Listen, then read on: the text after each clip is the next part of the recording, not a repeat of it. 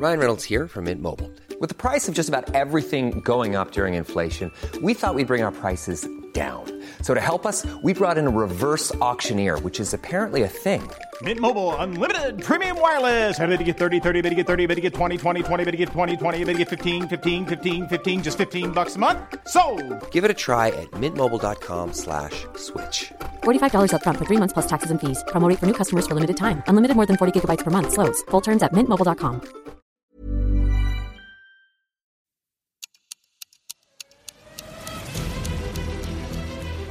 IWC Schaffhausen erschafft seit über 150 Jahren in ihrer modernen Manufaktur in der Schweiz in Präzisionsarbeit funktionale Zeitmesser mit ikonischem Design. Erschaffen für das Hier und Jetzt, für charismatische Individualisten und Visionäre. Entwickelt für die Ewigkeit. Besuchen Sie IWC auf iwc.com und entdecken Sie die faszinierenden hohen Kreationen der nachhaltigen Uhrmacherkunst. IWC Schaffhausen wünscht Ihnen nun viel Vergnügen und unterhaltsame Stunden bei den inspirierenden Gesprächen im Startcast.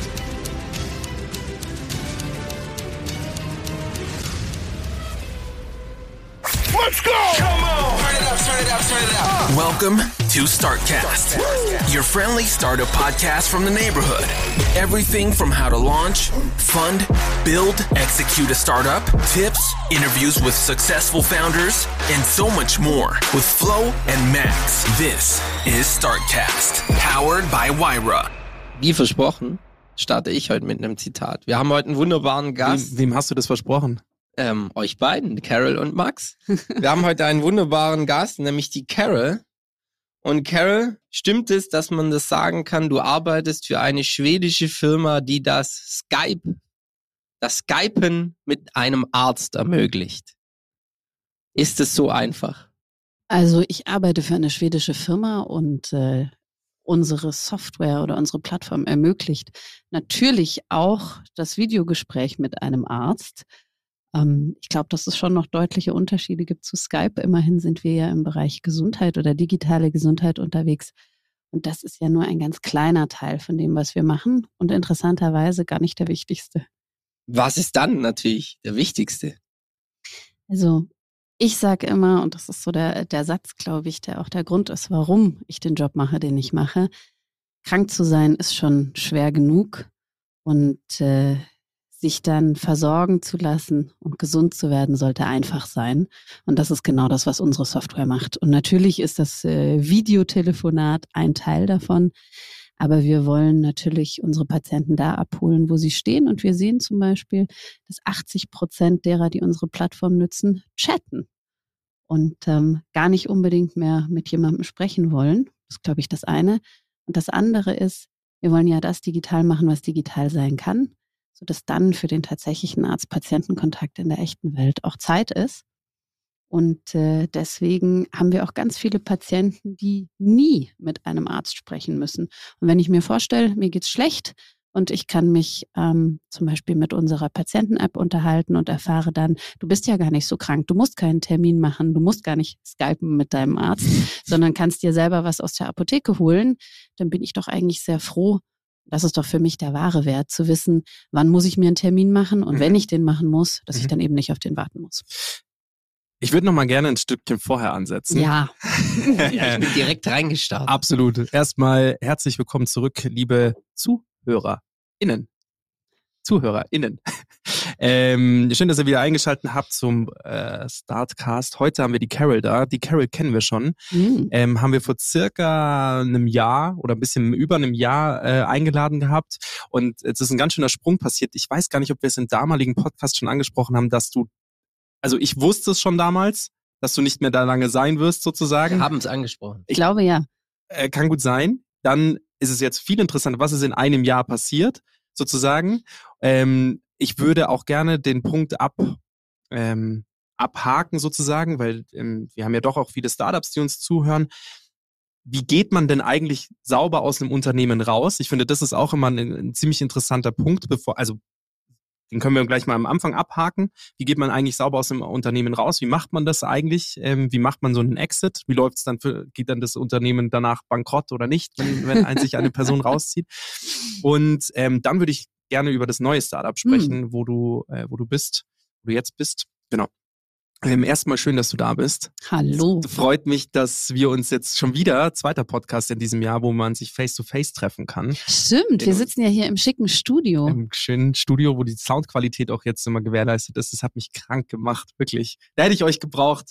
Hättest du mir sagen können, ob ich einen, ob ich einen Termin machen muss. Das hat mich krank gemacht, dass die Soundqualität so unterschiedlich war und meistens eher schlecht unterschiedlich war, als ich zum Florian gesagt habe, wir müssen es jetzt einfach machen. Wir machen weniger Podcasts, aber dafür immer face-to-face, weil es netter ist. Und wir sind natürlich alle getestet, Ach so. muss man sagen. Ja, ja, klar.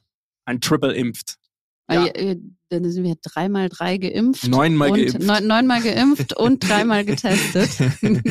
Ähm, wollen wir mal, wollen wir über, also das, was ich gerade eben schon angesprochen habe, wie macht man das denn eigentlich? Was Ja. ist in einem Jahr passiert bei dir sozusagen? Was war damals die, ähm, jetzt nicht unbedingt die Entscheidung, also Entscheidung war quasi ähm, Unternehmen verlassen und stand da schon fest, dass du quasi in das andere Unternehmen gehst oder war für dich dann erstmal so, jetzt schaue ich mal, was passiert? Ähm, wie, wie war damals so von dem Jahr dein, deine Welt, sag ich jetzt mal? Okay, also das ist natürlich eine äh, ne- ne Reise und ganz viel passiert ähm, geplant, kommt dann anders, als man denkt. Und dann Absolut. ist nochmal Zufall im Spiel. Vor ungefähr einem Jahr, als wir zusammensaßen, ging es darum, ähm, dass äh, der Marc, mein Mitgründer und ich gesagt hatten, Mhm. wir wollen aus unserer Firma ähm, Ariana die äh, IP in einem Asset Deal verkaufen. Also wir hatten gesagt, wir wollen die Firma so in der Form nicht mehr weiter betreiben Mhm. und hatten die Chance, an einen ähm, Kunden zu verkaufen, was Ja. wir für eine super Idee gehalten haben, weil nach, äh, ich glaube, fünf Jahren äh, Enterprise SaaS ähm, hast du diesen Zyklus auch oft genug mitgemacht, Absolut. zu sagen, großes Account gewonnen, yay, aber nein, nicht genug ARR. Großes Account gewonnen, yay, und naja, ihr könnt es euch vorstellen. Mhm. Ähm, insofern haben wir gesagt, äh, jetzt ist der richtige Moment, das zu tun. Mhm. Und äh, waren auf der Reise. Und dann muss man natürlich äh, die Firma insofern für den Verkauf vorbereiten, dass man die Mitarbeiter freistellt und so weiter. Mhm. Ähm, dann natürlich, Pferde kotzen gern vor der Apotheke, äh, kam alles anders als gedacht und am Ende des Tages ist der Deal an den internen, globalen, muss man sagen, Prozessen bei unserem Kunden gescheitert. Und Mhm. da haben wir auch viel Lehrgeld gezahlt. Wir hatten zum Beispiel keine Break Clause äh, vereinbart, wo man hätte sagen können, okay, wenn der Deal jetzt nicht kommt, dann kriegen wir trotzdem Geld. Mhm. Also auch da äh, lernt man wieder und im Endeffekt standen Spannend. wir.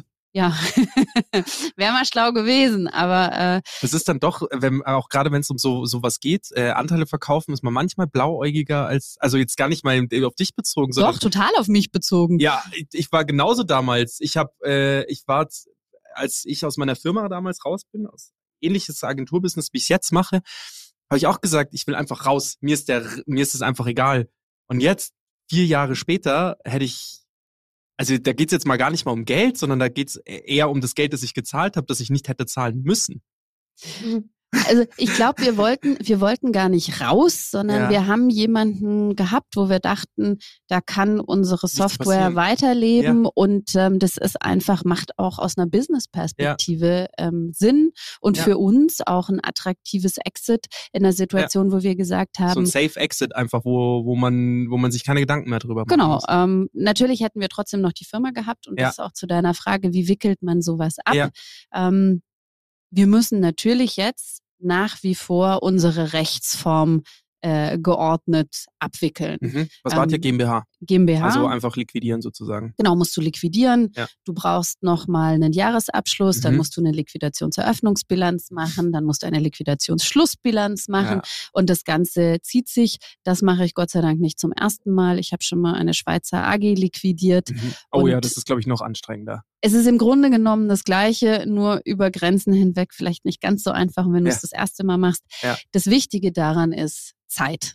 Also man Ja. muss sich damit abfinden, dass man über mehrere Jahre hinweg eine offene Flanke hat, wo einfach immer mal wieder was Ja. zu tun ist Ja. und darf sich davon einfach nicht verrückt machen lassen. Hat man die, die Zeit?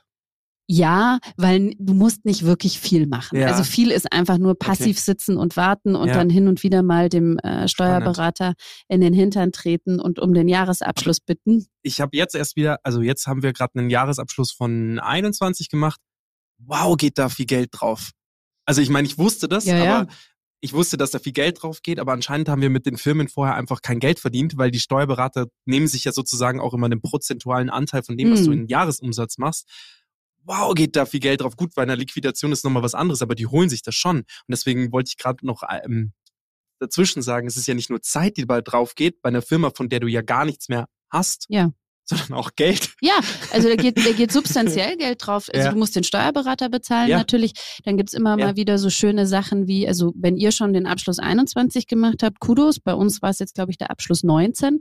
Mhm. Und 19 war natürlich ein Jahr, wo wir äh, noch finanziell recht erfolgreich Gut waren. dastandet, ja. Ähm, dementsprechend kommt jetzt halt ein Brief von der Steuer, äh, Oh die stimmt, nicht stimmt. nur rückwirkend steuern möchte, sondern natürlich auch Vorauszahlungen. Vorauszahlung, absolut, für 20. Mhm, Und dann äh, flattert dir halt eine Rechnung für 100.000 Euro ins Haus. Ja. Und dann muss erstmal jemand Telefon in die Hand nehmen, da anrufen und sagen, äh, nein, die Ja. Situation ist ein bisschen eine andere. Ja. Also man kann das alles klären und äh, da passiert auch nichts, aber es bedarf einer gewissen Gelassenheit und äh, man darf auch nicht die Nerven verlieren, wenn Ja. diese Briefe kommen. Ja. Aber das lässt sich, das lässt sich alles. Die sind äh, aber auch regeln. immer so unhöflich geschrieben. Ich finde, das deutsche Finanzamt schreibt so unhöflich. Ich fühle mich da jedes Mal wie ein Schwerverbrecher. Dabei sagen die mir sowas wie, ja, sie kriegen Geld zurück und trotzdem fühle ich mich wie ein Schwerverbrecher. Ja, das stimmt. Wording ist eigen. die, die haben das, also irgendjemand, der Texter, der da dran saß und die Dinger geschrieben hat, der war echt Profi. Es war kein Texter, das ist das Problem. Ja, wahrscheinlich war es ein Computer. Vielleicht ist es eine AI. Ja. Nein, das hat irgendwann mal in den 30er Jahren Beamter gemacht. Mhm. Oh ja, das kann gut sein. Was empfiehlst du sozusagen Startups, die einen Exit hinlegen wollen, wo du jetzt sagst, hey, da habe ich Lehrgeld bezahlt, das hätte man nicht machen müssen. Dass man Geld bezahlt beim Exit oder dass man, dass es nicht immer einfach ist, weiß man. Also ich glaube, Florian, du bist einer der wenigen, die ich kenne, die einfach so einen sauberen Exit hingekriegt haben. Die, die, Teils, teils. Ja. sagen wir mal, beim zweiten Startup Ja. einen sauberen Exit hingekriegt haben und dann auch noch Geld bekommen haben, sozusagen. Wie ist es, wie, was empfiehlst du, sagen wir mal mir, was würdest du mir empfehlen, ähm, sollte ich auf jeden Fall beachten? Also auf die Gefahr hin, jetzt oberlehrerhaft zu wirken, ich glaube zu sagen, ein Exit, da steckt ganz, ganz viel drinnen, Ja. weil es wirklich die unterschiedlichsten Arten von Ja. Deals geben kann. Ja. Der Exit kann sein, dass ich sage, ich verkaufe äh, die Anteile an meiner Firma und die Mhm. Firma besteht weiter. Der Exit kann So, sein, ich verkaufe die Assets aus meiner Firma und muss äh, die Rechtsform schließen. Der Exit kann sein, ich als Gründer verlasse die Firma und die Firma besteht weiter. Mhm. Äh, dann kann es wie bei uns sein, dass wir sagen, wir liquidieren, ohne dass jemand am Ende irgendwas von Mhm. uns übernimmt. Mhm. Also da gibt's keine eine Antwort, Ja. ähm, was man beachten muss. Mhm. Ich glaube, das Wichtigste ist wie immer, sich bewusst zu machen, in welcher Situation Ja. bin ich. Ja. Ähm, zu verstehen, dass es ganz viel gibt, von dem man gar nicht weiß, dass man es nicht weiß. Ja. Und wie immer mit Leuten zu reden. Am besten mit Ja. jemandem, der es schon mal gemacht Ja. hat und sich dann auch die entsprechende Unterstützung zu holen. Leider ähm, haben Anwälte und Steuerberater durchaus ihre Berechtigung. Mhm. Und da ist es, glaube ich, wichtig, jemanden zu haben, der sich mit dem, was man machen möchte, auskennt. Also Ja. der das nicht zum Ja. ersten Mal macht Ja. und der vor allem ähm, erreichbar ist. Also wenn du anrufst und die Leute gehen nicht hin und rufen dich erst Tage später zurück, dann ist das wahrscheinlich nicht die Unterstützung, die du in so einem. Prozess haben möchtest, den du selbst noch nie durchlaufen hast. Ähm, ja, ich glaube, das ist völlig okay, einfach zu wissen, dass man das zum ersten Mal macht. Und Dass man auch nicht alles weiß. Nein, dass man nicht alles weiß und Ja. ruhig Blut.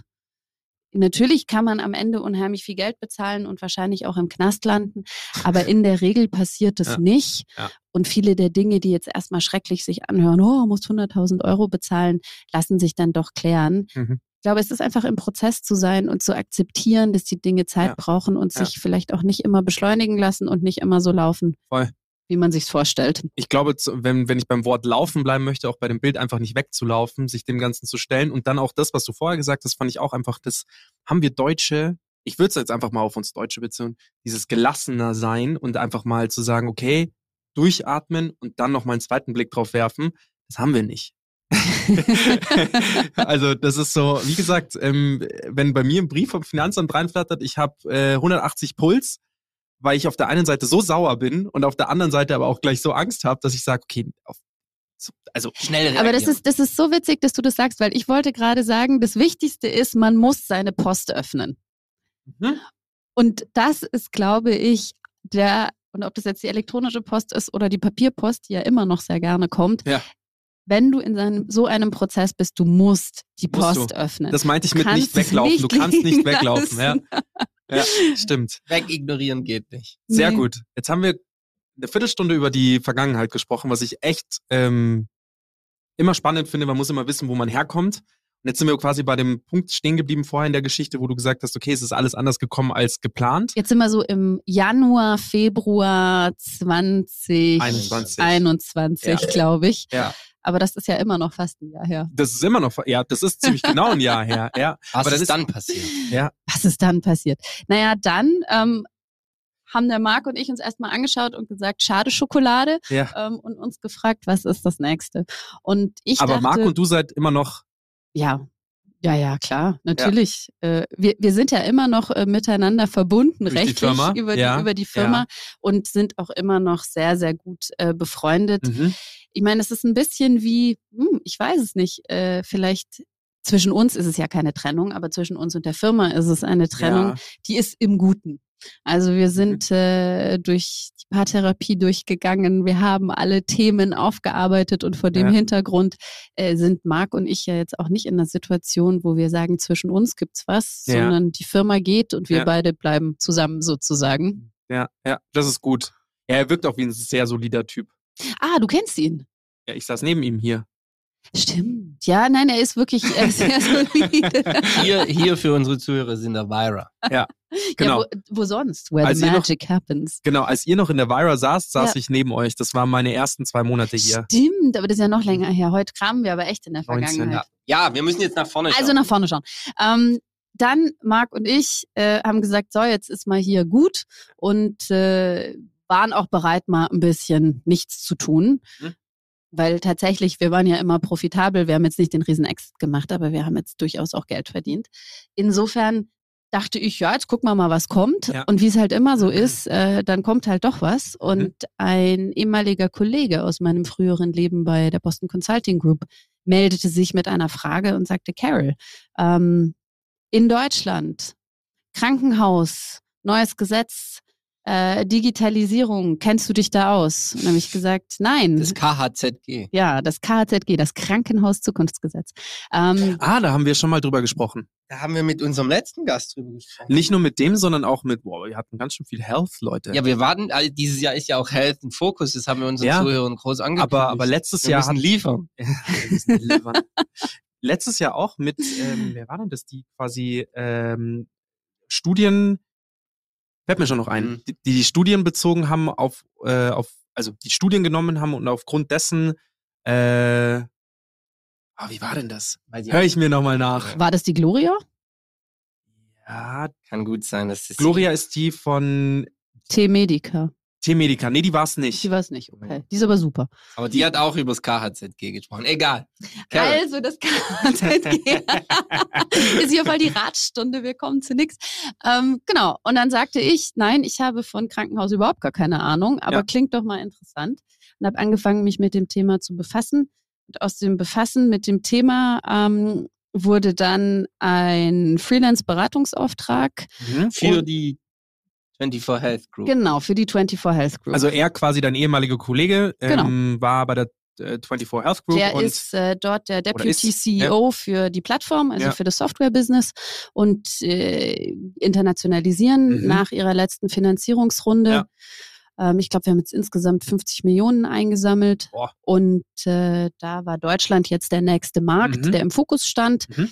Und es gibt einen sehr strukturierten Ansatz, wie vorgegangen wird. Und ein wichtiger Schritt, bevor man eine Landesgesellschaft gründet, ist eben, einen externen Berater zu beauftragen, der sich in dem Markt auskennt. ist ja eigentlich So. eine ganz coole Position für dich gewesen, quasi aus einem aus einem Unternehmen rauszukommen, wo man wirklich äh, 24/7 zu tun hat. Mm. Jetzt wieder 24/7 zu tun haben, aber irgendwie freier. Oder? Ja, so, und als Berater. Initial war es auch nicht 24-7, weil darauf wollte ich mich jetzt äh, nicht sofort committen, sondern es war, hier ist Ja. es spannend und ich helfe Ja. jetzt mal aus und schaue, wie weit ähm, wir kommen. Und habe dann ein wahnsinnig äh, tolles Team kennengelernt, Mhm. ein extrem starkes Produkt. Also war ein himmelweiter Unterschied zwischen dem, was wir in unserer eigenen Firma gemacht haben, nämlich Verträge unterschreiben und dann mit dem Geld Mhm. Ja. des Kunden die Software bauen. Und das hast du in Schweden dann sozusagen kennengelernt, weil das Florian ja eingangs erwähnt hat. Genau, also die Ja. äh, ist eine schwedische Firma Ja. und äh, dort auch wirklich kein Startup mehr, sondern ein Scale-up. Mhm. Also wir haben 80 Prozent äh, der schwedischen Privatversicherten und 50 Prozent der gesetzlich Versicherten auf unserer Plattform. Fantastisch. Da laufen jeden Monat 500.000 Patientenkontakte, 500.000. Ja, das ist Ähm, Wahnsinn. Das ist wirklich Wahnsinn. Und äh, natürlich mit allem ZIP und ZAP, GDPR-compliant, Server nur in Schweden und in Finnland. Mhm. Äh, die Software ist als Medizinprodukt zertifiziert. Okay. Also da kann ich tatsächlich aus den Vollen schöpfen. Wir sind 200 Leute, ähm, machen 30 Millionen Umsatz. Also das ist wirklich, Ja, äh, wo du sagst, Holz. äh, wow, da habe ich mal wirklich was, was ich verkaufen kann Ja, ja, ähm, statt da den Mangel zu verwalten. Und über das Beratungsmandat habe ich eben das Team kennengelernt, das Produkt kennengelernt. Und dann ähm, durch unsere Zusammenarbeit kam irgendwann mal das Angebot, möchtest du nicht äh, Deutschland für uns aufbauen und Cool. hier die Geschäftsführung übernehmen?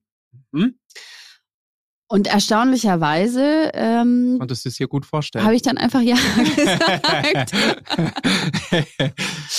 Und so kam, kam eben eins zum anderen. Mhm. Und seit September äh, 2021 Ja. mache ich das eben. also jetzt schon circa ein halbes Jahr. Genau. Ähm, Ich habe die Probezeit überstanden. du hast die Probezeit überstanden. Jetzt, jetzt, Glückwunsch. jetzt geht's nicht mehr so leicht raus. Okay, jetzt nochmal ganz kurz zurück. Das ist quasi, die haben dich dann nach Schweden eingeladen. Ähm, du hast dir das dann mal angeschaut. Das war alles Video, Covid und so. Also ja, ich okay, habe ich so. hab unterschrieben, ohne irgendjemanden vom Team jemals Gesehen. persönlich getroffen zu haben. Wie ist das Gesundheitssystem in Schweden aufgebaut? Ah, äh, die sind äh, organisiert über die Regionen. Ja. Und die Region ist alles in einem. Also ist die Krankenversicherung, äh, Genau, die haben Betreiber eine der Karte Krankenhäuser. Ja, also so, mh, die Karte ist, glaube ich, gar nicht das Entscheidende. Ja. Das Entscheidende ist, dass das Ganze auf regionaler Ebene aus einer Hand organisiert Mhm. ist und dadurch die Vernetzung zwischen ähm, der Arztpraxis, dem Krankenhaus, der Versicherung, den Bezahlströmen, dem Rezept äh, der Verschreibungsdatenbank, wo deine ganzen Medikamente ähm, verzeichnet sind. Mhm. Das ist alles integriert. Ja. In, pass auf, aber Region bedeutet Landkreis oder Bundesland. Ja, wahrscheinlich am ehesten vergleichbar mit einem Bundesland, Mhm. wobei Schweden natürlich kein Kleiner ist. föderales System ist. Ja. Flächenmäßig größer als Deutschland, aber nur, aber- aber nur 10 Prozent äh, der, Bevölkerung. Einwohner. Ja, ja, ja. Also ja, was das, ich- das meinte ich mit größer. Genau. So. Ja. Was ich immer höre, ist, wenn man Schweden an Stockholm umklappen würde nach Norden, äh, dann würde es weit nach Italien hineinreichen. Wow. Also so kann man sich mal vorstellen, wie groß das Groß Land ist ist. Ja, und, Gar und, nicht auf und genau. Und äh, das heißt aber, das Krankenhaus, die Krankenhäuser gehören auch dem Land. Ja, Die meisten. Wir Ja. reden immer von dem Normalfall. Also verstaatlicht. Ver- Ja, ungleich in Deutschland, wo die Krankenhäuser meistens privat betrieben sind und, und nein, es ist ja Also- gut, dass wir zu, zu so der Frage kommen. Das hört man ja nie. Also ja. Krankenhausträgerschaft und Finanzierung, da könnten wir wahrscheinlich drei Podcasts drüber machen. Mhm. Ähm, teilweise gehören sie dem Land, teilweise gehören sie der Kommune.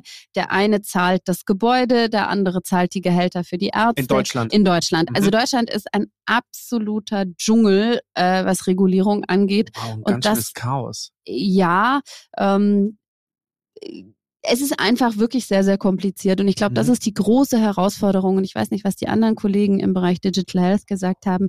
In dem Moment, wo man versucht, an den Leistungserbringer, also ein Krankenhaus, eine Arztpraxis in Deutschland was zu verkaufen, Mhm. ähm, geht die Schere auf zwischen, es ist einer der größten Märkte der Welt Ja. und gleichzeitig ist es unglaublich schwer, hier. Skaleneffekte zu Ja, bekommen. Ja, ja. Ähm, und je nachdem, welchen Bereich des Gesundheitssystems du, äh, du dir anschaust, ob es die Krankenversorgung ist, ob es da der stationäre Sektor, also mhm. das Krankenhaus, der ambulante ja. Sektor, die Arztpraxis ist ob du dir die Versicherungen anschaust, ja. ob es die private oder die gesetzliche ist, oder ob du sagst, du guckst dir den Bereich dazwischen an, was mhm. wir Supplier nennen, ja. also die anderen Erbringer von Gesundheitsdienstleistungen, medizinische Callcenter, Betreiber von Disease Management Programmen, ähm, Apotheken, also da ist so alles drinnen. Also es ist relativ schwierig, den einen gemeinsamen Nenner zu ja, finden und aber auch den nicht. einen zu finden, der was zu sagen und was zu entscheiden hat. Ja den gibt es auch nicht. Genau.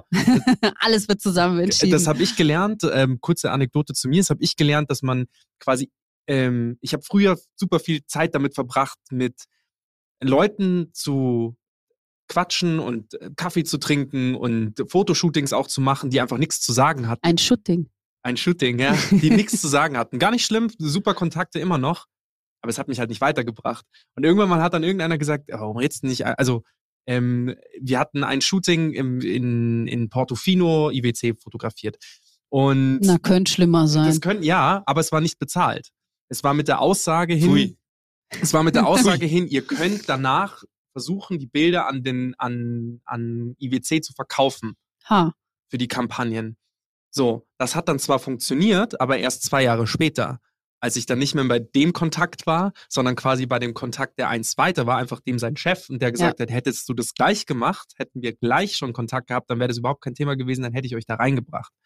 Genau, und das ist bei euch ja noch ein viel größerer Dschungel, weil wenn du eine, so eine Software hast, die, die ihr jetzt habt, also quasi, ich breche es jetzt nochmal runter, auch wenn es nicht ganz stimmt, das Skype für ähm, für Patienten und mit Ärzte. Tiefenintegration, sage ich immer.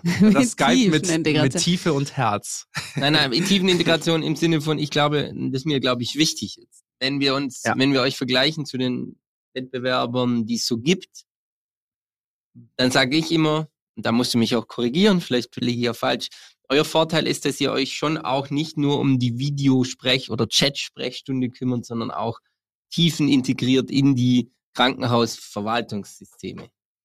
Äh, die Krankenhausinformationssysteme, ja. ja, das ist ein wichtiger Aspekt. Ich glaube, wenn ich sagen würde, was unterscheidet uns zum Beispiel von äh, einem MDoc, äh, einem Dr. Lib, einer Samedi, Stimmt, die so unsere, ja, ja, unsere Mitbewerber sind in, in manchen Aspekten.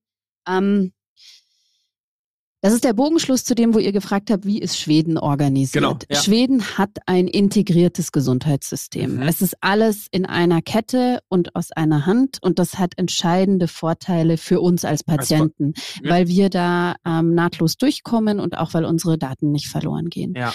Und Unsere Plattform ist die digitale Infrastruktur für dieses System. Mhm. Und wenn wir das Ganze nach Deutschland bringen, wo das Gesundheitssystem aufgeteilt ist in ganz viele kleine Stücke. Ja. Was wir mit der Plattform machen können und machen wollen, ist ein virtuell integriertes Gesundheitssystem mhm. zu schaffen. Mhm. Dass wir das, was in Schweden gut ist für mhm. die Patienten und auch für die Ärzte, äh, nach Deutschland bringen, ja. ohne hier strukturelle Veränderungen ja. herbeiführen zu müssen, was unmöglich ist in der Landschaft, so wie sie organisiert ist. Und das, Florian, ist, wo wir uns eben unterscheiden, weil wir sagen, diese diese Kontinuität mhm. über die verschiedenen Schritte, ja. ähm, wie wir Gesundheit erleben, hinweg, das kann unsere Plattform machen cool. und kann eben alle Spieler zusammenbringen. Ähm, und dann gibt's natürlich so ein paar technische Aspekte, wo wir sagen, bei uns beginnt das Ganze mit einer digitalen Anamnese mhm. mhm. ähm, und die ist eben als Medizinprodukt zertifiziert, was mhm. bedeutet, wir dürfen auch eine echte Behandlungsempfehlung geben. Mhm. Das Beispiel, was ich am Anfang gemacht habe, wenn äh, die Patienten-App dir sagt, ähm, hol dir was aus der Apotheke, ja. dann weißt du auch, das ist so gut wie der Rat eines Arztes, hol dir was aus der Apotheke. Ja, Oder ja. wenn die Patienten-App sagt, du musst dir einen Termin machen, mhm. dann weißt du auch, du musst dir einen Termin machen. Ja. Und der Termin, den kannst du dann online buchen, der kann als Video oder Chat äh, stattfinden.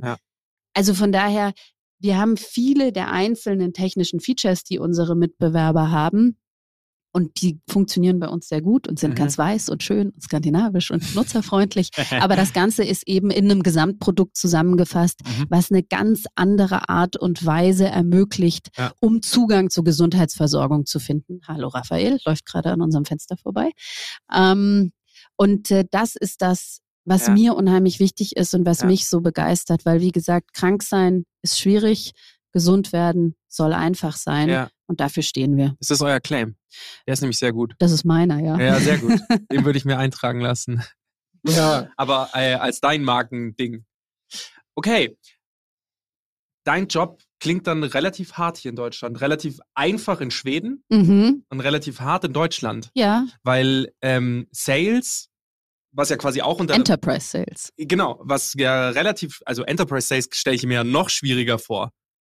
Ja, Weil- ich glaube, nee, oder? Andersrum. Ich glaube, Enterprise Sales ist schon schwierig, aber Enterprise Sales im Health-Bereich ist ein, eine Kunst. Genau, das, das ist das, was Ja. ich meinte. Gerade also im, im äh, Enterprise Sales in Schweden klingt jetzt nicht ganz so schwierig, weil es halt einfach viel besser aufgegliedert ist, weil du deine Stelle, deswegen hatte ich vorher die Anekdote gemacht, du hast deine Stelle, die du anlaufen kannst, Mhm. wo du weißt, okay, wenn die das absegnen, dann ist es relativ leicht, Dann läuft's. Da Ich läuft's. sag Madewiesen. Äh, sag Mari Wiesen. Dann hast du quasi gleich die Ansprechpartner für alle Bereiche. Also quasi die Regionen, wenn es mit einer Region funktioniert, kannst du quasi die anderen Regionen. Hier ist es ja so, hier klapperst du ein Krankenhaus ab und du kannst sagen, okay, das ist nicht Schema F. Äh, Mhm. Du klapperst eins ab und im nächsten Krankenhaus ist es dann wieder anders und bei dem Doktor ist es dann wieder anders. Deswegen ist es schon gut mit dieser Struktur, die ihr äh, schaffen wollt. Aber ich stelle es mir sau schwer Carol lacht für alle Zuhörer. Ich stelle es mir so schwer vor, hier in Deutschland. Deswegen, weil Sales funkt, also du bist jetzt, vielleicht müssen wir nochmal voranfangen. Was ist genau deine Rolle jetzt in dem, in dem Unternehmen? Habe ich nämlich gleich noch eine Frage dazu.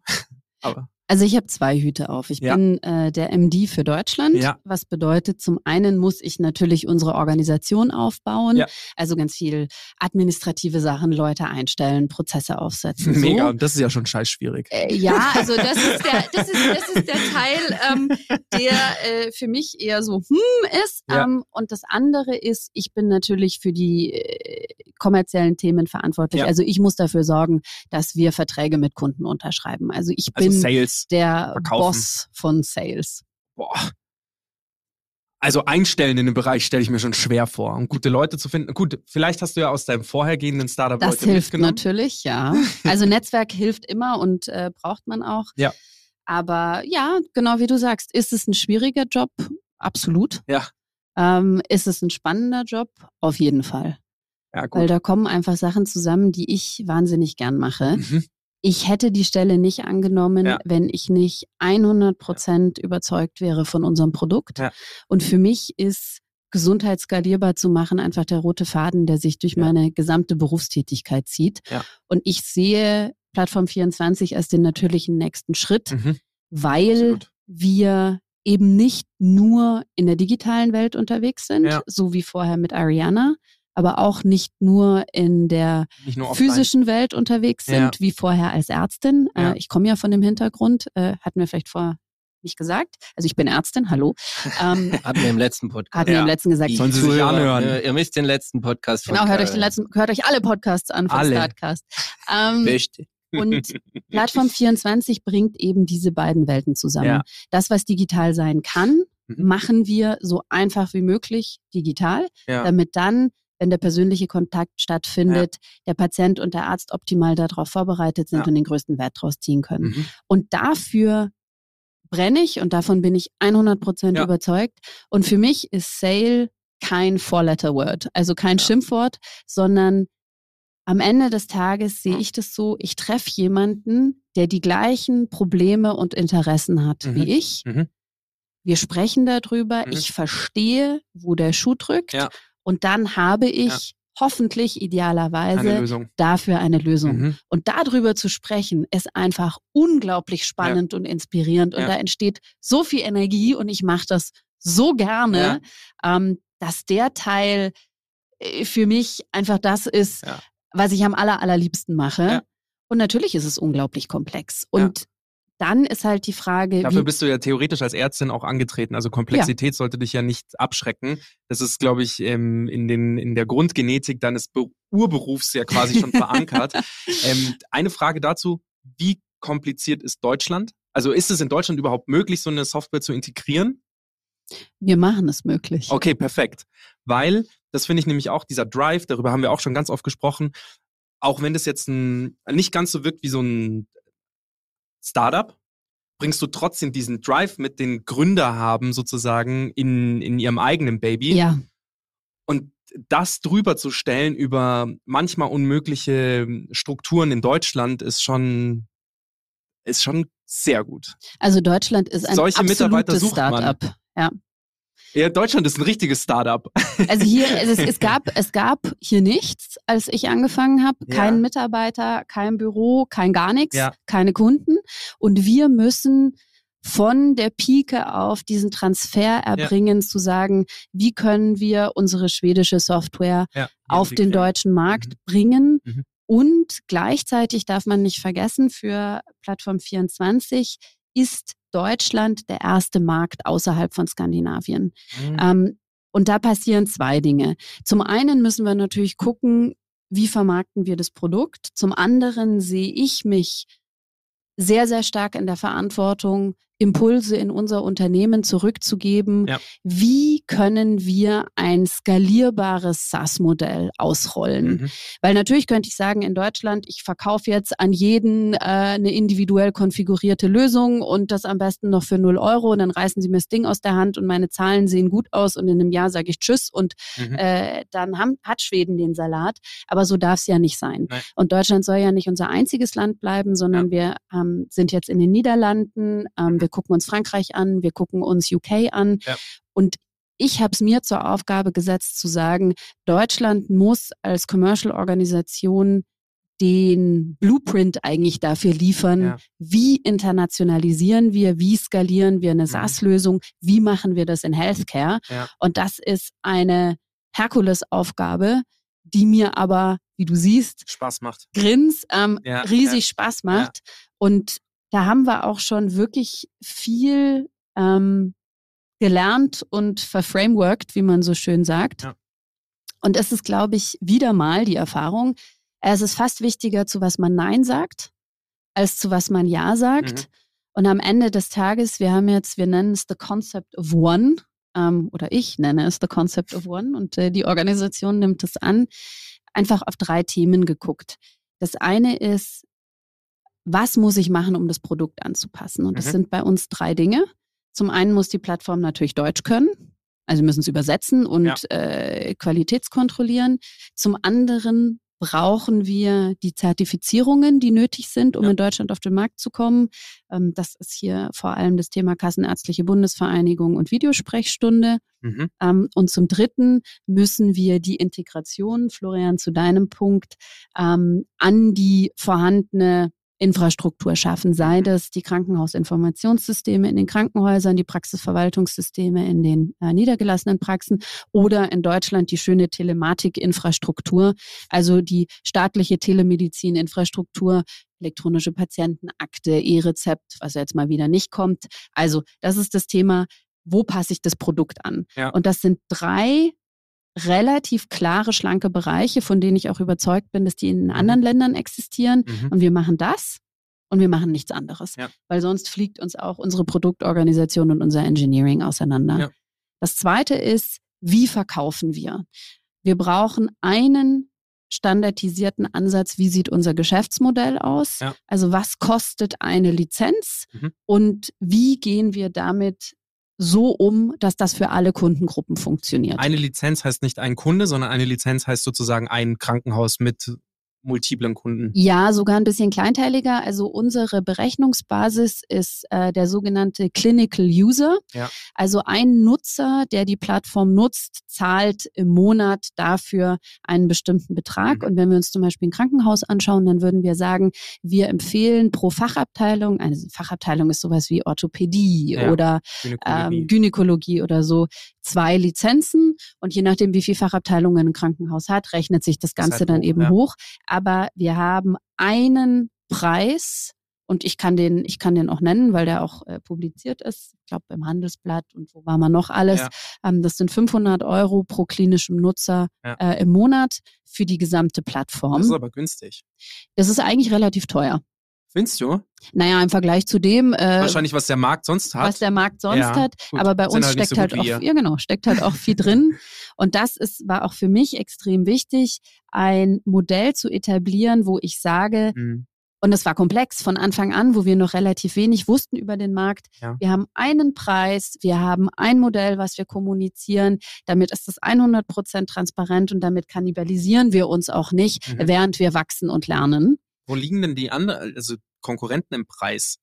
Das ist relativ unterschiedlich. Also Ja. wenn wir zum Beispiel gucken, äh, jemand wie eine Samedi und dann gibt's natürlich Discounts für Volumen und große Kunden und so weiter. Aber so jemanden wie Dr. Lipp, den würde ich da jetzt gar nicht mal mit reinzählen. ja, die würden natürlich gerne ein Patientenportal machen. Und hallo Elias, wenn du zuhörst. Ähm, Wir würden dich gerne abwerben. Äh, Nein, das ist der Deutschland-Geschäftsführer, Ah. ähm, ist auch ein ehemaliger äh, Kollege, der macht einen super Job. Leider können wir den nicht abwerben. Ich würde natürlich gerne, hallo Elias. Ähm, die äh, machen vor allem Terminbuchungen. Ja, und ja, genau. Die Terminbuchung bei Dr. Lip kostet, und wenn das jetzt nicht stimmt, dann addet mich bitte, im Monat pro Arzt in der Praxis um die 130 Euro. Genau, also sowas weiß ich, also sowas habe ist ich auch eben auch dem nur Schirm. Terminbuchen. Genau, Ja. ja, ja. Und hallo Deswegen- Elias, die UX ist nicht so richtig geil Aber das den, wär- Gar- aber- für den Kranken. Ich benutze das nämlich gerne mal, vor allem bei Ja. unserem Kinderarzt. Und es regt mich jedes Mal Aber auf. trotzdem 100, also kann man bei euch theoretisch auch Termine buchen? Nicht nur theoretisch. Das ist einer also- unserer Bausteine. Genau, aber wenn, wenn ein, Konkur ein Konkurrent, der nur einen, einen Baustein hat, schon Das ist ja der 130, Unterschied. genau, 130 im Monat verlangt. Ja, Deswegen sage ich, ich finde 500 Euro hat, hat mich jetzt gar nicht geschockt bei der Menge an. ein guter Preis. Ja, also, der, also wirklich. Natürlich. Nein, aber es ist, es ist ein, es ist ein konkurrenzfähiger Preis vor Ja. dem Hintergrund dessen, was wir anbieten. Ja. Aber wir bieten natürlich ein Premium-Produkt an, Mhm. ähm, was aber auch eine echte Wertschöpfung ermöglicht. Und Ja. im Gegensatz zu vielen anderen Anbietern auf dem deutschen Markt können wir das auch quantifizieren. Mhm. Wir machen das seit 2016. Wir haben, wie gesagt, eine halbe Million Patienten auf der Plattform jeden Monat. Wir können die Effizienzgewinne, die wir erreichen, ähm, in Minute und in Euro ausrechnen. Ja. Und weil wir eben diesen, diese gesamte Patientenreise digitalisieren, können wir ganz viele Patienten eben auch rein digital behandeln. Ja. Also ähm, ja, so um die 20 Prozent haben nie einen Kontakt mit einem Menschen. Und von denen, die übrig bleiben, können wir 30 bis 40 Prozent über Chat oder Videosprechstunde Mhm. behandeln. Und nur das, was dann unten im Funnel rauskommt, sieht tatsächlich ein Arzt und Mhm. kommt dann aber schon vorqualifiziert. Die digitale Anamnese wird in Ja. unser Arzt-Backend überspielt. Mhm. Da siehst du dann alle Daten, du siehst Mhm. ein Prioritätslevel für den Mhm. Patienten, was natürlich dann bedeutet, wenn der Patient und der Arzt oder die Pflegekraft in Kontakt miteinander kommen, Haben die quasi schon fast eine, eine also eine Patientenakte, die schon sehr fundiert Genau. ist, wo sie genau wissen, okay, Genau. das und das und das sind, da drückt der Schuh. da drückt der Schuh und da können Sie zum Beispiel sagen, wir sparen vier bis acht Minuten Ja, pro Patient Das ist oder viel am Tag. das ist super viel am Tag. Und wenn du das hochrechnest, dann siehst du, dass damit ein So lange bin ich teilweise gar nicht beim Arzt. Ja, ist richtig. Handshake äh, und dann werden deine 18,34 Euro oder was das ist abgerechnet. ähm, Beratung auch fernmündlich. Nein, aber am Ende des Tages können wir mit einer Fachkraft 20 Prozent mehr Patienten machen. Mhm. Und da denkt man natürlich, schmeißt ihr dann die ganzen Ärzte und Krankenschwestern raus? Nein, überhaupt nicht. Aber was ist das Problem im Moment nach zwei Jahren Corona? Alle sind ausgebrannt, teilweise erscheinen sie nicht mehr zum Job, teilweise haben sie gekündigt. Ja. Es geht gar nicht darum zu sagen, wir wollen medizinisches Personal sparen, Mhm. sondern wir wollen denen, die noch da sind, überhaupt ermöglichen zu arbeiten. Und auch andersrum. Die mit denen Ärzten und Pflegepersonal, die es gerade gibt, die Versorgung für die Patienten, die es gibt, verbessern, weil sie mehr Zeit hätten. Ja. Also unabhängig davon, auch wenn ein Arzt einfach mal, sagen wir mal, ähm, irgendwie so, weiß ich nicht, acht, wie, wie viel hast du gesagt? Vier bis acht Minuten. Vier bis acht Minuten. Vier bis acht Minuten äh, am Tag äh, pro Patient gespart, ist vielleicht einfach mal eine Mittagspause. Also jetzt mal unabhängig davon. die Mittagspause. Ich weiß Also nicht, die, wie lange ich die schon nicht mehr hatte. Genau, aber ich meine nur so Ja. rein, rein in der, von der. Theorie. Also Effizienz stärken heißt ja nicht nur den, die Patienten effizienter behandeln, sondern letztendlich auch sich selbst effizienter zu behandeln. Man sollte sich ja auch nie Ja. als Arzt stellt man sich sowieso immer hinten an und wenn man als Arzt auch noch eine Familie hat, wow, dann weiß ich gar nicht, wie spät man eigentlich erst kommt in, in seiner in seiner eigenen Ja. Wahrnehmung. Aber trotzdem sollte sowas ja auch gewährleistet sein und die Gesundheit des Arztes muss ja auch in irgendeiner Form gewährleistet sein und deswegen finde ich schon auch bei der Lösung zu sagen, Effizienz ja beim äh, Patienten, aber auch Effizienz bei einem selber. Und das hieße ja dann auch nicht, wir sparen an Personal, sondern das Personal, das wir haben, brennen wir einfach nicht so aus. Absolut. Lass mich aber nochmal zusammenfassen. Immer meine Aufgabe hier. Ja, weißt du? Ihr könnt mehr Patienten, ihr könnt Patienten schneller helfen über den Chat, Mhm. über die Plattform, wo es wahrscheinlich auch ein FAQ gibt oder so. Es kommen dann weniger Patienten praktisch ins Krankenhaus physisch als Person Ja. oder zum Arzt. Das spart Geld wahrscheinlich an der einen oder anderen Stelle. Und ich muss, man muss jetzt auch fairerweise sagen, es geht schon Wenig, auch aber Moment, Geld. weniger habt ihr, hast du ja gar nicht gesagt. Die Patienten, die kommen, ähm, kommen effizienter. Das heißt noch lange nicht, dass es weniger ist, weil wenn man euch Doch, ja mal kommen weniger.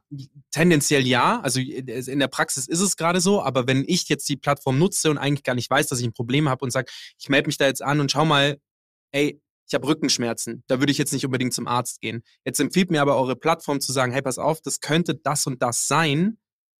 Und das ist nicht doch- googelt, sondern vertrauenswürdig. Genau, sondern vertrauenswürdig, dann gehe ich vielleicht zum Arzt und das ist die Hilfe, den- also die extra, die extra Portion Hilfe, die ich eigentlich bräuchte, ähm, um ein langfristiges Problem zu Aber dann regeln. kost, ist es trotzdem eine Ersparnis, weil du das langfristige Problem, was tendenziell teuer ist, Genau, ich meine nur, ähm, ich, was, Oder? ich nur, was ich nur sagen wollte, es, ist, es heißt nicht unbedingt, dass Warum weniger, es heißt nur nicht, dass weniger Leute theoretisch zum Arzt gehen. Nicht automatisch. Doch, auf Dauer schon, weil du öfters zum Arzt müsstest mit einem langfristigen Problem. Okay.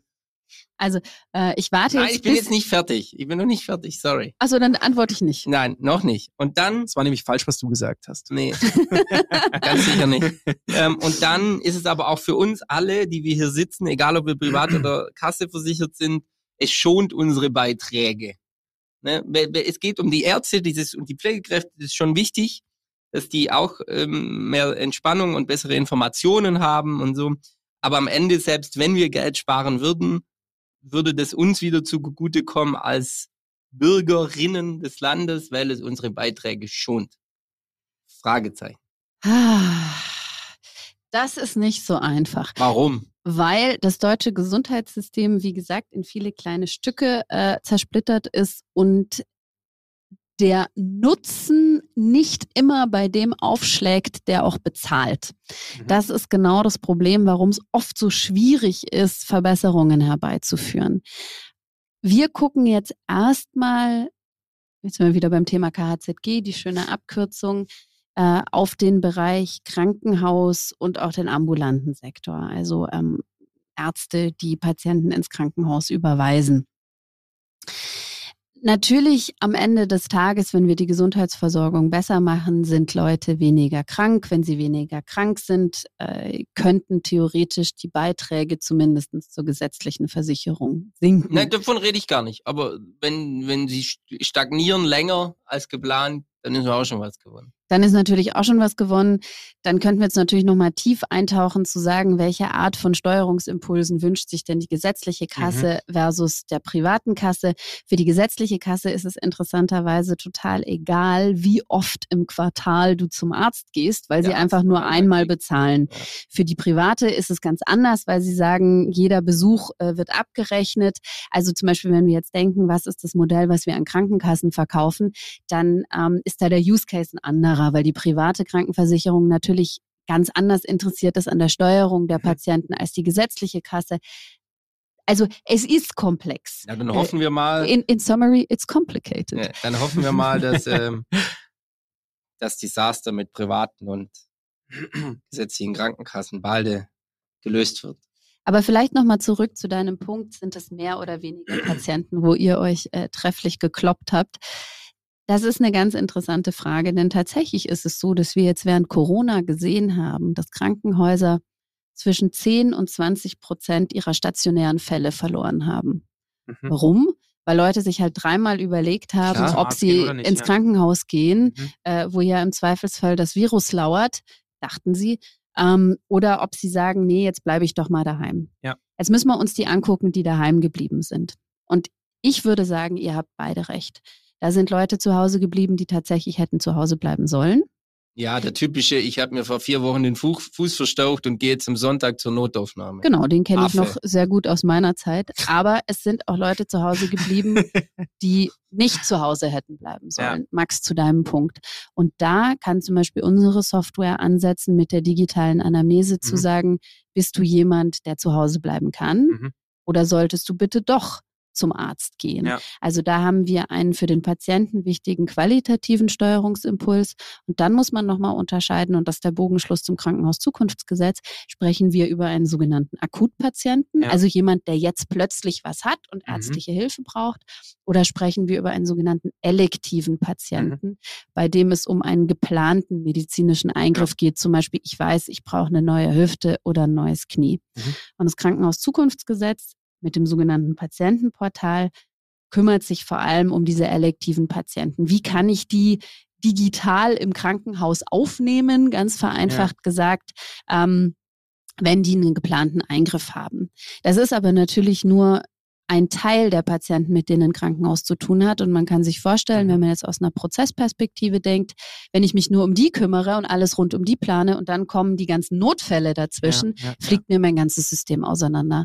Und was unsere Plattform eben ermöglicht, und das ist der ganz große Mehrwert für die Krankenhäuser, ist zu sagen, wir können die akuten und die elektiven Patienten über eine Plattform laufen lassen und können damit dafür sorgen, dass insgesamt äh, die Abläufe besser werden und wir eben auch die Patientenströme steuern. Mhm. Und wir haben eine Antwort auf, es soll der kommen, der wirklich da sein muss. Mhm. Aber wir können auch dafür sorgen, dass es keine große Hürde gibt für die elektiven Patienten und damit auch ein bisschen auffangen, Mhm. Ja. dass Fälle verloren gegangen sind. Ich meine, wenn ich jetzt mir einen Termin machen will, das letzte Mal, wo ich in der Klinik war, ähm, habe ich meine Tochter bekommen. Mhm. Da musst du mit dem Telefon anrufen im Chefarztsekretariat und dann ist die Leitung erstmal besetzt. Klar. Ja, nicht so super. Mhm. Versus mit unserer Plattform könnte ich mir entweder direkt einen Termin buchen Ja. oder ich chatte mit der aufnehmenden Chefarztsekretärin Mhm. und die chattet natürlich nicht nur mit mir, sondern mit vier Leuten parallel. Ja. Und wenn sie dann doch mal am Telefon hängt, ist meine Nachricht in ihrer Inbox und sie kann Mhm. sie danach asynchron beantworten. Mhm. Also das ist so das Thema, wie komme ich äh, Mhm. da leichter Mhm. ähm, hinein? Und das bedeutet natürlich auch, wenn ich meine digitale Tür aufmache, dass ich mir da wieder Fälle hineinholen kann und auch attraktive Patientengeburt ist zum Beispiel was, wo ich sage, möchte ich gern bei mir im Haus haben, weil äh, lohnt sich so ungefähr. Ja. Ähm, und äh, Können wir mal noch was Florian- anderes drüber reden, was, sich eine, was eine Geburt kostet. Florian, Florian macht ein, macht ein äh, Ja, in, in Ohnmacht fallendes Gesicht. Aber worauf Aber ich hinaus will, Ich habe auch schon eine Geburt Man mitgemacht, sollte also als Krankenhaus vielleicht nicht Patienten danach beurteilen, wie viel sie bringen. wie viel Geld sie bringen. Ja, ich ja. glaube, das ist ein Fehlanreiz. Aber jetzt mal ganz kurz zurück. Ja. Ähm, weil wir haben nur noch zehn Minuten. Fünf. Nein. Lass zehn. uns aber fünf machen. Nein, jeder von uns beide hat noch fünf Minuten. Okay. Zehn Minuten. Ja. Weil meine Fragen sind nämlich noch. Ähm, hey, da müssen wir schnell machen. okay, gut. Fünf Minuten. Ähm, einmal, welche Krankheitsbilder ähm, deckt ihr alle ab? alle, Alle. Okay. alle, alle, alle, alle. Gut. Das ist eine Frage, die ist schon wichtig auch zu wissen, seid ihr spezialisiert auf irgendeinen Fachbereich oder würdet ihr sagen, hey, wir haben so viele Ärzte bei uns mit drin, wir haben so viel, ähm, so viel Wissen, Datenbank bei uns auch abgespeichert und auch so viel Know-how, wir könnten alle Krankheitsbilder irgendwie erkennen und vorselektieren. Also unser Medizinprodukt deckt wirklich das gesamte Spektrum ab. Mega. Muss es auch, sonst ähm, würde es nicht funktionieren. Ja, Und absolut. Eine App Crazy. für dieses, Das eine App für crazy. jenes, also vertikal, Diabetes, Knie, Ist viel Rücken, zu aufwendig. will keiner. Wir sind eine Ja. horizontale Plattform. Also Klar, ich weiß es ja auch nicht. Ich bin ja auch nicht der Arzt. Ja, gut, oder? aber Deep Eye zum Beispiel war ganz spezialisiert auf Augen.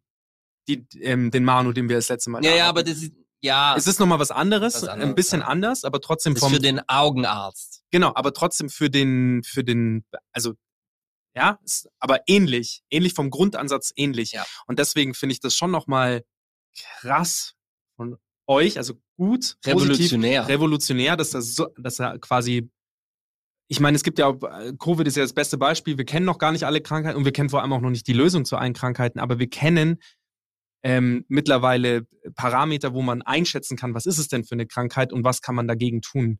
Also das, da- was kann man dagegen tun? Das macht der Arzt. Genau, Wir ja. machen ähm, die digitale Anamnese. Wir haben jetzt Genau. nicht Behandlungen hinterlegt Ja, ja. für jede Aber weil Erkrankung. du zum Beispiel auch sagst, ihr äh, theoretisch sagt ihr auch an, welche Rezepte man sich holen kann, oder? Verschreibung ist immer eine ärztliche Aufgabe. Genau, Verschreibung, aber zum Beispiel. Achso, okay, gut, dann ich- Also was wir sagen können, ist, geh in die Apotheke Und und, hol. hol dir was für, was für was verschreibungsfreies. Freies. Entschuldigung, Freies. ja, stimmt. Genau. Oh. Husten, Genau. Schnupfen, Heiserkeit. Das, das ja. meine ich zum Ja. Beispiel, dass ihr, aber das ist ja auch schon mal ein erster guter Ansatz, Ja. dass man auch sagt, Du musst nicht zum Arzt gehen. Es Ja. reicht, wenn du dir die Genau. Halspastille Ingwer holst. Ingwer. Ingwer. So, und äh, weitere zwei Minuten Ja. meiner, meiner Zeit ähm, zum Thema Team, also Ja. unsere klassischen Wer wie was Fragen. Du sagst, du hast es dir quasi, wurdest letzten, letztes Jahr im, wie lange warst du als Freelancer sozusagen da, als freier Gut, Berater? gutes halbes Jahr, würde ich Gutes sagen. halbes Jahr. Das heißt, ähm, im März letztes Jahres hast du, hast letzten Jahres hast du da sozusagen äh, dort angefangen. Ich glaube ja, März, April sowas, ja. Und dann im September Mhm. ähm, bist du voll eingestiegen. Ja. Wie viel Team hast du dir seither schon aufbauen können? Neun Leute. Wow.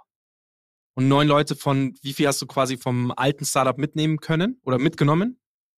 Eineinhalb. Eineinhalb. Ja. Also das war trotzdem schon eine Stelle, die man, die man kannte Ja. und kennt, eine Person. Das ist äh, auf jeden Fall nicht schlecht. Ja. Also ihr seid jetzt schon zu neunt, ähm, was für jetzt ziemlich genau ein Jahr, oder? Seit einem Jahr seid ihr dann in Deutschland? Äh, ja, nee, äh, ja, also während Oder der wann war der Berat- Deutschland-Entrance? September. Okay, seit einem halben Jahr in Deutschland. Wow. Neun Leute aufgebaut. Hm. Ist auch notwendig, Hm, ja. sonst geht's nicht, aber trotzdem, ähm, Hut ab. Ähm, Geschäftsführung bist du sozusagen. Ja. Äh, was gibt's denn da noch für Fragen? Von meinen Wer wie was Fragen. Ja, die, jetzt. Äh, Nein, nein, nein. Die sich, Strecken und nein, die, die, die, sich mehr lo- ein. die sich lohnen würden zu stellen. Weil jetzt nach eurem Umsatzziel zu fragen, gut, kann ich machen. Was ist denn euer Umsatzziel diesen Jahres? Also wir sehen es natürlich nicht nur auf deutscher Ebene, wobei wir da einen signifikanten Beitrag leisten. Wir werden dieses Jahr auf jeden Fall investieren müssen, weil wir das Team aufbauen, weil Ja. wir die Verträge schließen, Ja, aber die ja. Umsätze natürlich noch nicht so schnell Ja. kommen werden. Absolut. Aber ähm, wenn wir gucken, was soll passieren 22, 23, Ja. dann wollen wir unseren globalen Umsatz vermehrfachen. Politisch kluge Antwort. Sehr pol- ja? Ja. Gut, aber ist ja auch Ja, fair. schön, Ich habe sie ja auch, ich habe sie ja auch sehr offen gestellt, die Frage. Ja. Bin jetzt ich dran? Jetzt bist du dran. Warum redest du so komisch? Schwäbisch meinst Moin. Bist du Schwabe? Neu. Aber du, Du aber ich, aber ich spreche natürlich astreines Hochdeutsch. Ja, du hast vorher ein bisschen versucht, bayerisch zu reden. Das heißt, ich dachte, ich komme dir. also ich habe jetzt noch eine Minute. Bissel versucht, bayerisch zu sagen. Cool. Okay, okay, okay. Pass auf. Ja, Eine Frage. Eine Abschlussfrage. Immer. Du kommst wieder. Was mich interessiert, ist, ob das System auch flexibel und sozusagen reaktiv ist. Also, es kommen, es haben sich elektive Patienten für morgen angemeldet. Ja. Und dann kommt ein Notfall rein. Ja. Und der muss obviously priorisiert werden. Mm. Jetzt bin ich der Patient, der sich morgen für einen elektiven Termin angemeldet hat. Und ich gehe, fahre ins Krankenhaus und sehe, während wir hinfahren, liest mir meine Frau, ich, äh, ich fahre, lese ich natürlich nicht an meinem Telefon, sondern meine Frau sagt, oh, unser Termin wurde gerade eine halbe Stunde nach hinten verschoben, weil ein Notfall reingekommen ist. Das ist ja eigentlich der Traum jedes Patienten, weil was normalerweise passiert ist, du fährst ins Krankenhaus, Und wartest du hast einen. Termin und eigentlich passiert nichts, bis dich irgendjemand abholt. Du kriegst keine Information, das verschoben, du kriegst keine Information, warum verschoben. Kann euer System das? Es würde was anderes passieren. Was passieren würde, ist, dass der Notfallpatient der eine Push-Benachrichtigung kriegt, ich habe einen anderen Patienten. du bist tot. tot. Du Sorry. musst noch eine halbe Stunde warten. Tot kein Thema.